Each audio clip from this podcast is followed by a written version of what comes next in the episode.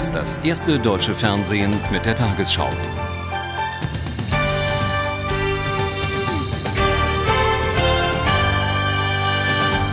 Guten Abend, meine Damen und Herren. Im deutsch-amerikanischen Verhältnis zeichnet sich nach monatelangen Verstimmungen wegen des Irakkriegs eine Entspannung ab. Die Bundesregierung wertete Äußerungen von US-Präsident Bush zum deutschen Afghanistan-Einsatz als Zeichen für eine Verbesserung der Beziehungen. Bush hatte gestern die Rolle der Bundesrepublik beim Aufbau in Afghanistan ausdrücklich hervorgehoben. Ein Liebespaar und einige verlorene Touristen in der Gluthitze vor dem wie ausgestorben wirkenden Bundeskanzleramt. Trotzdem heute gute Nachrichten für Kanzler Schröder. Ein überraschendes Lob von US-Präsident Bush. Deutschland spielt in Afghanistan eine sehr aktive Rolle. Dafür sind wir dankbar. Der Beitrag der Deutschen ist robuster, als wir gedacht haben. Und ich freue mich darauf, Bundeskanzler Schröder dafür persönlich zu danken.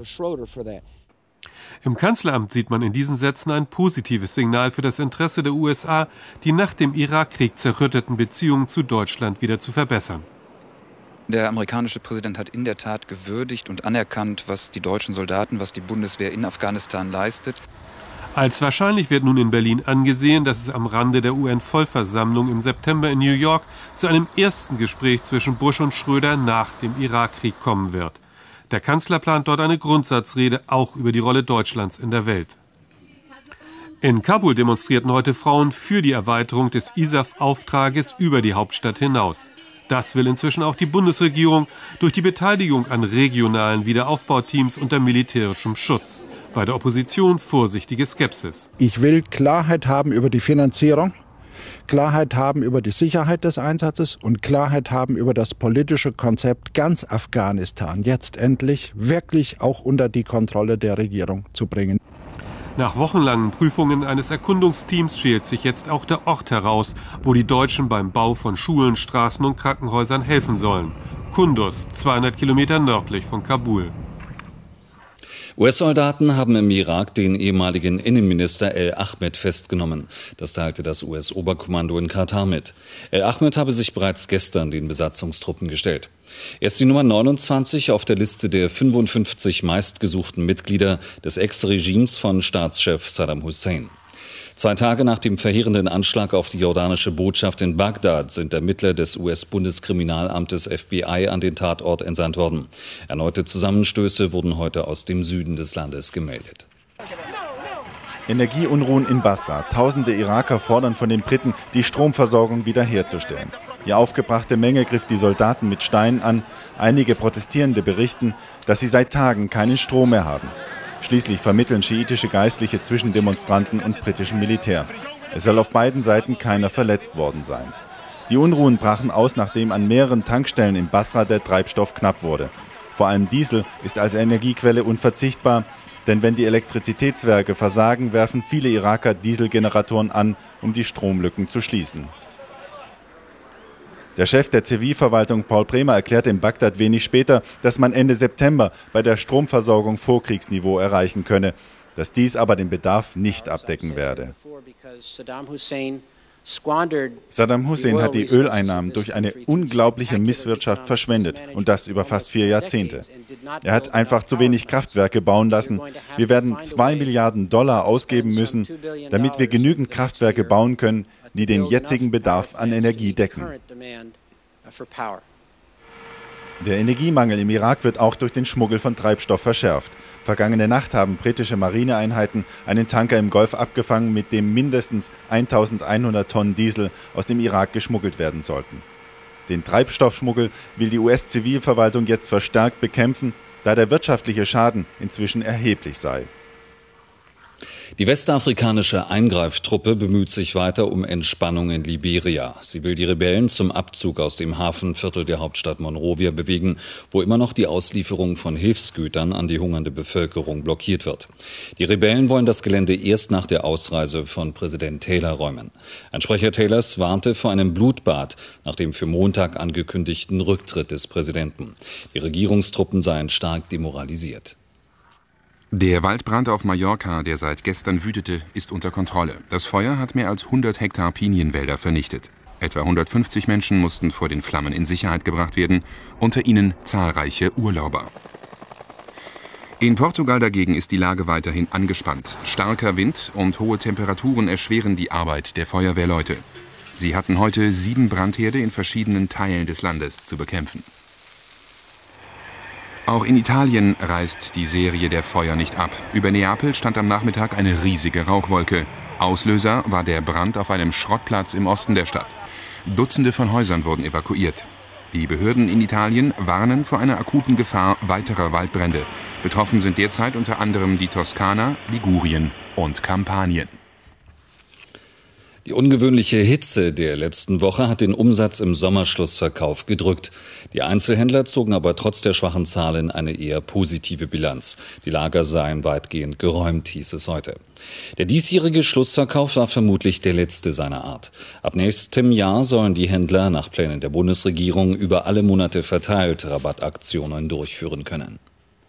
Es ist schon wieder Platz für die neue Kollektion. So erfolgreich war der Sommerschlussverkauf allemal. Nach den umsatzschwachen Monaten des ersten Halbjahres haben die deutlichen Preisnachlässe die Kauflust der Kunden wiedererweckt. So gab es 5% mehr als im letzten Jahr, haben einige Kaufhäuser eingenommen. Das rettet den Handel zwar nicht aus seiner Krise, aber entschärft die Lage ein wenig. Der Einzelhandel ist insgesamt noch zufrieden mit dem Sommerschlussverkauf. Die erste Woche war gut. Äh, da hatten wir sehr viele Kunden, äh, die die Schlussverkaufsangebote wahrgenommen haben. In der zweiten Woche äh, hat dann angesichts der tropischen Verhältnisse auch der Schlussverkauf ein wenig hitzefrei gemacht. Angesichts aufgeheizter Innenstädte beobachteten die Händler außerdem, dass die Kunden lieber vormittags kamen. Später haben dann wohl Badestrand oder Siesta mehr Erholung versprochen. Temperaturtypisch ging am besten Kleidung mit möglichst geringem Stoffanteil. Bademoden wurden gesucht, Sandalen gekauft. Der erfolgreiche Sommerschluss hat die Händler in ihrer Überzeugung gestärkt, die zwei Schlussverkaufstermine im Jahr weiterzuführen. Auch wenn das neue Rabattgesetz noch dagegen spricht.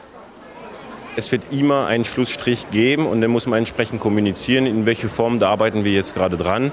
Aber wir sind dazu versichtlich, dass die Kunden weiterhin auf Ende der Saison äh, sich die letzten Schnäppchen auch ähm, äh, angucken wollen und sicherlich auch kaufen wollen.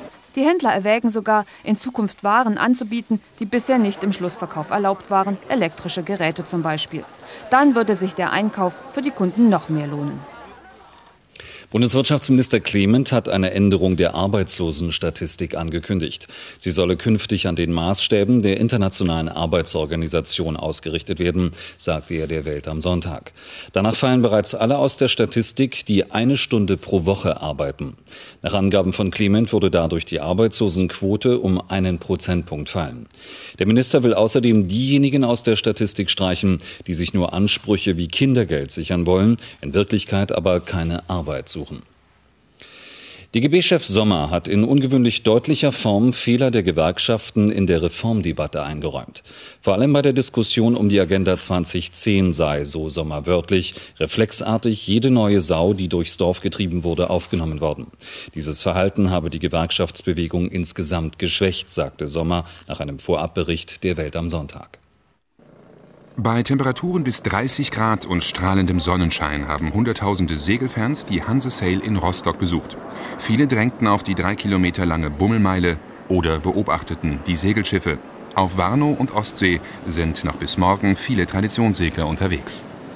Am Abend richten sich dann alle Blicke himmelwärts. Im Rostocker Stadthafen und in Warnemünde werden Feuerwerke gezündet. Auch die größte Hitze hält die Bundesliga-Profis nicht von der Jagd nach Toren ab. Im Topspiel empfing die Mannschaft von Hannover 96 heute den Verfolgerclub Bayern München. 45,4 Grad in der Sonne auf der Baustelle AWD Arena. Die Fans haben es gut ausgehalten, denn es gab beste Unterhaltung. Durch die Feuerwehr und zunächst durch die 96-Spieler. Achte Minute, Freistoß Hannover. Und Krupnikovic trifft haargenau. Nebojsa Krupnikovic, letzte Saison schoss er schon drei direkte Freistoßtore. Er ist der beste Kunstschütze in der Liga. Hannover hatte die Bayern im Griff. 26. Minute, Bayerns Abwehrspieler unaufmerksam, 2 zu 0. Steiner jubelt, aber die Zeitlupe zeigt, Konstantinidis und Steiner treffen gemeinsam. Erst jetzt wurden die Bayern wach. Sieben Minuten vor der Pause. Ballacks Schuss flattert aufs Tor. Trotzdem, Gerhard Dremmel sah nicht gut aus beim 2 zu 1 Anschlusstreffer für die Bayern. Aber Hannover schlug zurück. Kurz vor der Pause Thomas Christiansen mit dem 3 zu 1. Der erste Treffer für den Torjäger der letzten Saison. Hannovers Fans sahen sich schon als Tabellenführer.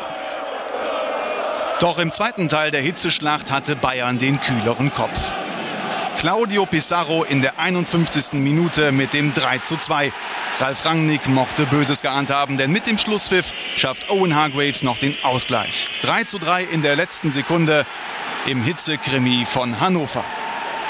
73.000 Zuschauer im erneut ausgebauten Westfalenstadion erlebten gegen den VfL Wolfsburg einen überragenden Tomasz Rosicki. Der tschechische Spielmacher gewann das Duell gegen den Wolfsburger Neuankauf D'Alessandro um Längen und brachte den BVB nach 24 Minuten in Führung. Zur Freude von Trainer Sammer drehte Rosicki auch nach der Pause und trotz der Hitze noch weiter auf und erzielte nach Vorarbeit von Koller auch das 2 zu 0 für den BVB in der 51. Minute.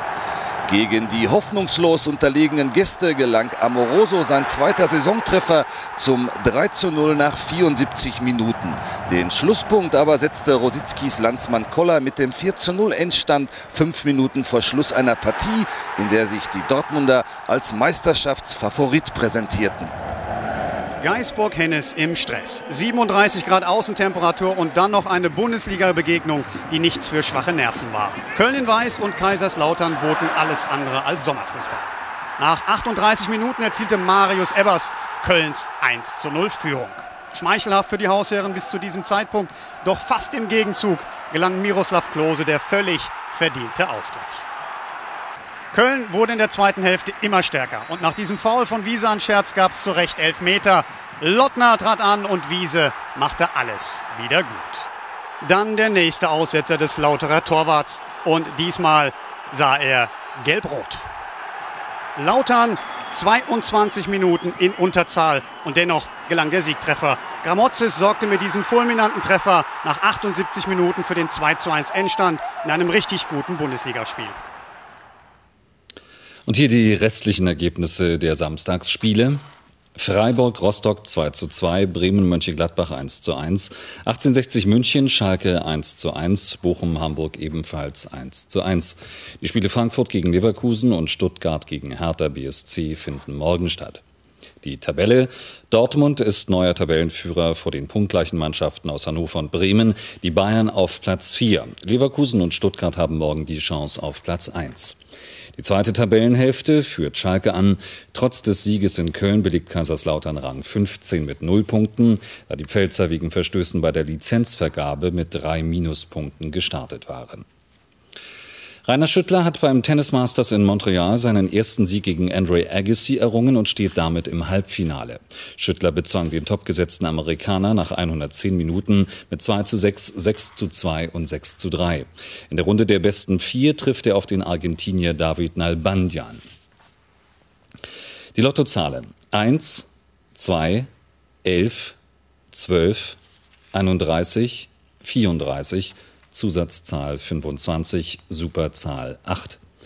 Die Gewinnzahl im Spiel 77, 86, 27, 258. Die Gewinnzahl der Lotterie Super 6 002365. Diese Angaben sind wie immer ohne Gewähr. Und nun die Wettervorhersage für morgen Sonntag, den 10. August. Das Sonnenhoch bleibt über das Wochenende hinaus wetterbestimmend. Es bewegt sich nicht von der Stelle, unbeeindruckt von den zum Teil katastrophalen Auswirkungen der Trockenheit und der Hitze. Bei diesen Temperaturen gibt es auch heute Abend wieder Hitzegewitter, vor allem im Bergland West- und Süddeutschlands. Sonst bleibt die Nacht meist sternenklar. Am Tag scheint wieder die Sonne. Am Nachmittag und Abend sind besonders über den Bergen erneut Quellwolken und einzelne Hitzegewitter wahrscheinlich. Der Wind weht auch morgen kaum spürbar aus östlichen Richtungen, an der Küste ab und zu ein paar frische Brisen. Heute Nacht von der Ostsee bis zum Bayerischen Wald 15 bis 19, sonst 20 bis 24 Grad. Am Tag wieder schweißtreibende 30 bis 39 Grad. In Ostseenähe halbwegs erträgliche 26 bis 28 Grad. Auch die neue Woche startet sonnig und heiß. Allerdings sickert von Frankreich feuchtere Luft nach Deutschland und die Gewitterwahrscheinlichkeit steigt. Ab Mittwoch besteht dann auch Hoffnung auf eine leichte Abkühlung und etwas Regen.